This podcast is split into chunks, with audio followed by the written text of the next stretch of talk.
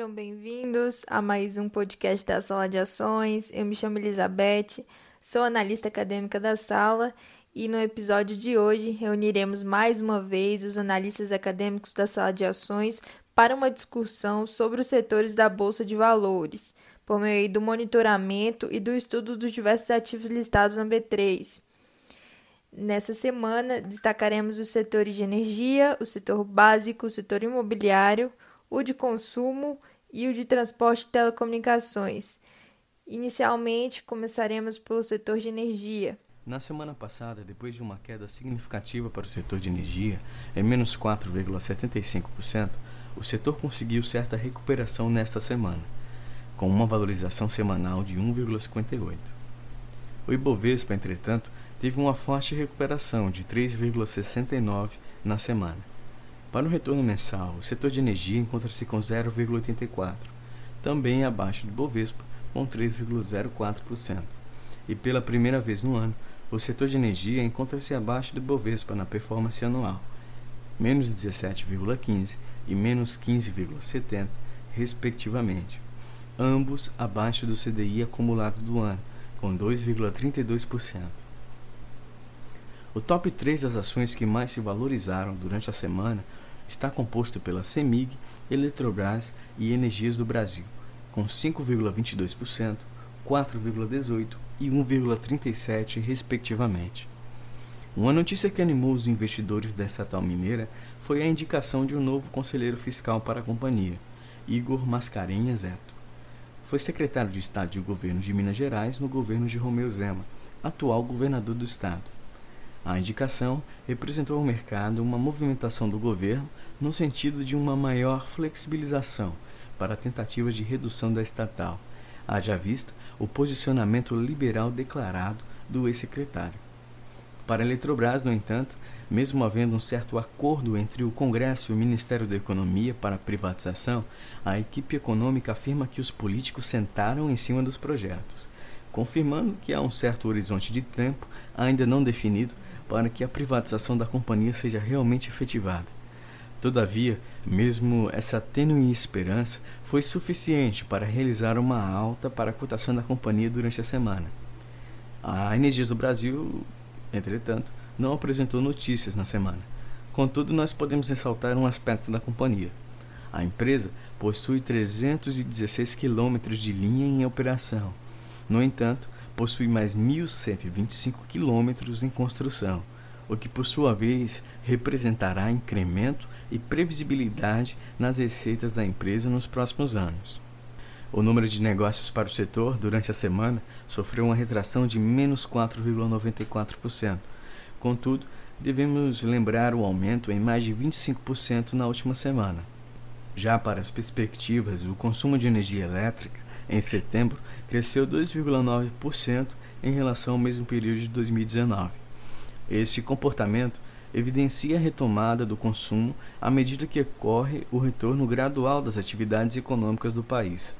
Contudo, seis meses após o início das medidas de isolamento social para o combate à pandemia, a perspectiva é que o Sistema Interligado Nacional, o SIM, encerre o ano com um volume consumido 2% menor do que o registrado em 2019. Kleber, aproveitando essas informações, é a primeira vez que o setor fica abaixo do Ibovespa. O que justifica esse comportamento? Além do desaquecimento da economia devido à crise da Covid-19, podemos citar os entraves em torno do projeto de privatização da Eletrobras. Para se ter uma ideia, no ápice das expectativas de privatização da estatal, em julho, o preço de suas ações chegou a bater 40 reais. Na semana passada, a ação terminou cotada a R$ 29,67. E mesmo a recuperação nesta semana não foi suficiente para suprimir essa diferença, o que, por sua vez, coopera para que o setor de energia seja puxado para baixo. Podemos citar ainda o posicionamento da ANEL, a agência reguladora do setor, para com a revisão tarifária das distribuidoras. As companhias alegam perdas de 6 bilhões em decorrência da pandemia, mas a estimativa é rejeitada informalmente pela cúpula da ANEL. O balanço das principais elétricas no segundo trimestre, o auge da pandemia, tem sido mencionado pelas autoridades para justificar essa avaliação. Eudes, e o setor imobiliário? É, a semana 41 apresentou bons resultados ao setor imobiliário e destaca a alta de 5,02% versus 3,69% do Ibovespa. No mês, o resultado apresenta uma boa recuperação e fecha a semana 41 com 7,28% versus queda de menos 1,9% do Ibovespa. No ano, o setor ainda é um dos mais afetados no que se refere à atividade de funcionamento e desempenho de suas atividades e demonstra resultado negativo de menos 30,18% versus queda também do Ibovespa de menos 15,7%. As notícias, referindo-se às notícias na semana 41, bem, foram bem movimentadas. Né? A semana iniciou aí com a notícia do Credit Suisse que falava sobre a retomada do setor imobiliário, que inclusive surpreende e deve continuar apontam os analistas do, da Credit Suisse. Tendo como resultados esperados, MRV e Cirela superaram as expectativas para o terceiro trimestre e apontam forte crescimento nas vendas líquidas. A notícia impactou fortemente o preço. MRV e Cirela cresceram 10,75 e 11,9 respectivamente. Multiplan e BR Malls, duas administradoras de shoppings, ampliaram aí a sua oferta em cerca de 30 milhões de reais para a integração de plataforma digital, a Delivery Center, que busca aproximar a integração do varejo online e físico. A plataforma ela busca uma aproximação do usuário do shopping com as duas figuras, uma para o meio de entretenimento e o outro apenas para compra de mercadorias e bens e serviços que são oferecidos através das lojas físicas que funcionam dentro desses empreendimentos. CCR, uma notícia que foi veiculada durante a semana que a CCR anunciou a saída de Eduardo Toledo da vice-presidência de gestão corporativa e a, de imediato a, a companhia já indicou a nomeação de Gustavo Canto Lopes para ocupar a cadeira de novos negócios. E em nota a companhia informou também que o novo diretor tem como responsabilidade é, identificar e desenvolver novas oportunidades de investimento em infraestrutura, tanto no Brasil quanto no exterior. Os volumes de negociações na semana, apesar da, da semana ter sido bem movimentada para o setor imobiliário, apesar da alta do setor, o volume de negociações caiu 5,74% com relação à semana passada. O menor volume de negociações pode ter sido justificado pela relação preço-notícia, já que durante a semana a notícia surgiu antes do preço e não impactou rapidamente o volume de negócios da semana. Eu disposto todas essas informações. Uh, quais são as perspectivas do setor imobiliário? Elas são favoráveis?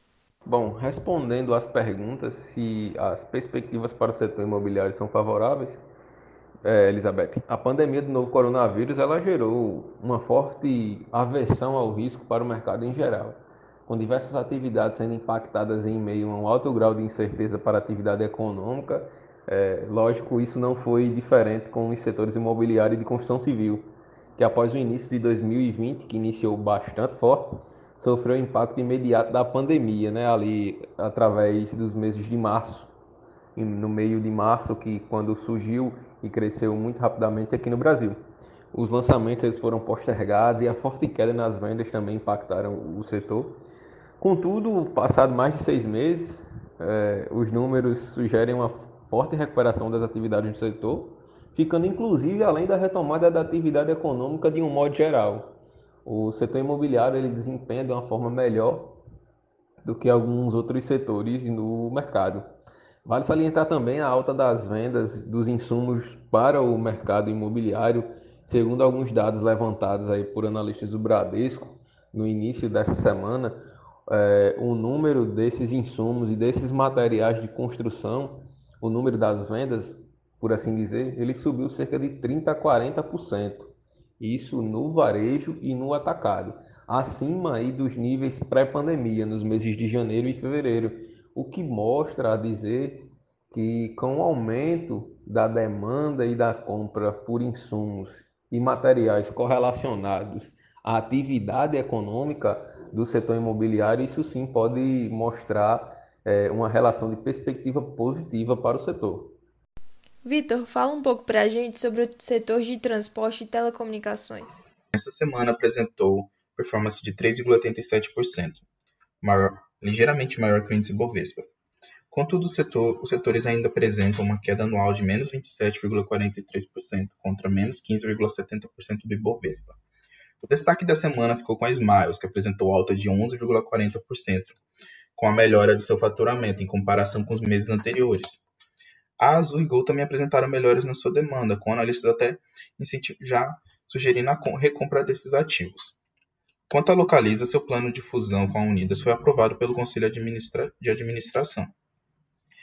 Já o setor de telecomunicações, a Vivo informou que integrará o programa de fidelidade da Gerdau, Votorantim e Tigre. Essa estratégia vem sendo adotada pela sua concorrente, a TIM, que já anunciou parcerias com a C6 Bank e a AgroSmart. A TIM também anunciou o pagamento de JCP no valor de 500 milhões de reais. Quanto aos números de negociações dos setores, foi notada uma leve alta, uma alta de 2,70%, o que mostra uma força de compra com, a, com o desempenho melhor do setor. Vitor, considerando essa notícia como relevante, uh, quais são os prós e os contras da fusão da Localiza com a Unidas? Bom, além de criar uma gigante do setor, com uma companhia no valor de aproximadamente 50 bilhões de reais, a fusão também trará muitos ganhos em sinergias e também oferecerá à parceria com a Enterprise, que é um dos maiores desejos da companhia.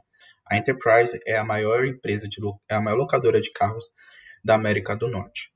Contudo, essa fusão ainda precisa ser aprovada pelo CAD. E o principal ponto negativo dessa fusão é o risco de concentração de mercado. Agora, Giovanni, fala um pouco para a gente sobre o setor básico. Na semana 41, o setor básico performou pior do que o Ibovespa, mas ainda assim ficou positivo.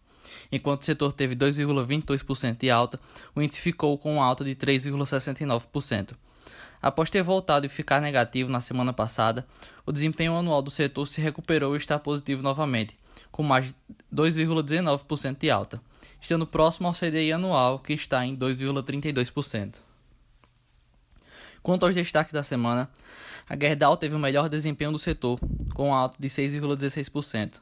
Além dela, todas as outras siderúrgicas tiveram desempenhos positivos na semana. Após ter caído na semana passada, o minério de ferro voltou a subir nessa semana, sendo cotado a 123,49 dólares. Além disso, a expectativa de que haja mais demanda por aço impactou positivamente as cotações dessas empresas.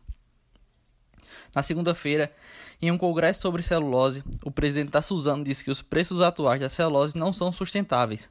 Cotado atualmente entre 450 e 460 dólares, o custo de produção da celulose é maior do que o preço de venda na maior parte do mundo, tornando essa cotação insustentável, assim gerando a expectativa de que o preço suba nos próximos meses. Um ponto que é válido destacar é que as empresas brasileiras do setor são as mais eficientes do mundo, possuindo o menor custo de produção mundial. Assim, além de suportar preços de venda mais baixos, elas serão beneficiadas quando o preço da celulose voltar a subir. Também foi noticiado durante a semana que as negociações entre o BNDES e os controladores da Clabin evoluíram.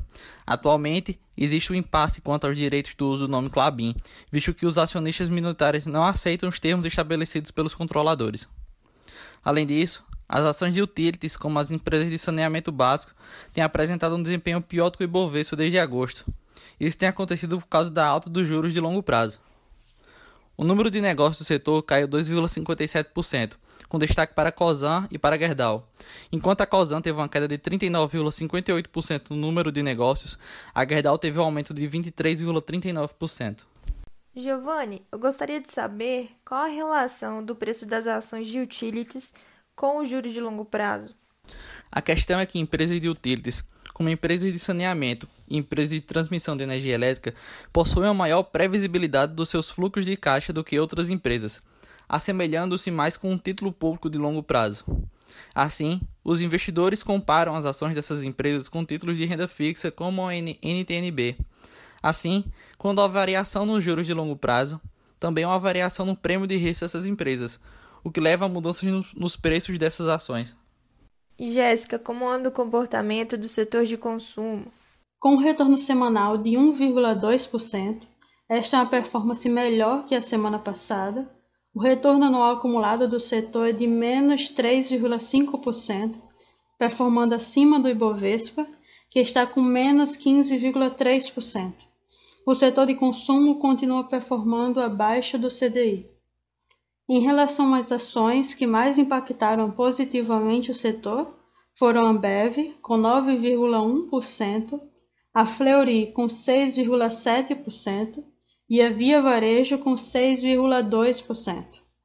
As principais notícias do setor de consumo são que os bancos investidores estão modelando que vendas da Ambev cresçam entre 13% e 17% no terceiro trimestre de 2020. Os analistas também esperam que Ambev ganhe share em cima da cervejaria Petrópolis, desde que a fabricante da, da Itaipava teve problemas de desestocagem no varejo no início da pandemia. Ambev fechou o mês de agosto com seu maior share do ano, na casa dos 60%, e deve fechar o terceiro trimestre com mais pontos de venda cadastrados do que tinha no pré-Covid. Sobre a Fleury e a Kunume, uma empresa de inteligência artificial, fecharam parceria com o objetivo de desenvolver algoritmos para a identificação e comparação de padrões de componentes sanguíneos avaliados em hemogramas, o popular exame de sangue, e assim auxiliar os médicos na triagem e apoio diagnóstico de pacientes com suspeita de Covid-19. E para finalizar, a Via Varejo demonstrou interesse em comprar ativos da livraria Saraiva, empresa que está em recuperação judicial. De acordo com a própria Via Varejo, seu maior objetivo é conseguir os equipamentos do centro de distribuição da Saraiva. Agora é a vez do Vitor falar para a gente sobre a performance geral dos setores do Ibovespa. Bom, quanto à performance geral, os setores apresentaram uma alta de 2,79%, frente à alta de 3,69% do Ibovespa, que foi influenciada pela alta dos bancos nessa semana. Quanto à nossa carteira Top 5, baseada nos princípios de Benjamin Graham, ela apresentou uma alta semanal de 2,74%, frente a 2,33% do CDI anual, com destaque para a carteira do setor imobiliário, com performance semanal de 6,66%, Contudo, a carteira Top 5 ainda apresenta uma performance anual de menos 10,43%, que ainda assim é melhor que, o, que, o, que a queda de menos 15,70% do Ibovespa. Bom, pessoal, gostaria de agradecer mais uma vez aos nossos analistas e agradecer a você, ouvinte, por nos ter acompanhado neste episódio. Enfim, ele termina por aqui e mais uma vez muito obrigada e até a próxima. Vale relembrar que esse estudo tem a finalidade exclusivamente de aferição do aprendizado acadêmico e não se configura como recomendação de compra e ou venda de valores mobiliários. Para mais informações como essas, nos siga nas redes sociais e no nosso blog e acompanhe as perspectivas do mercado de capitais.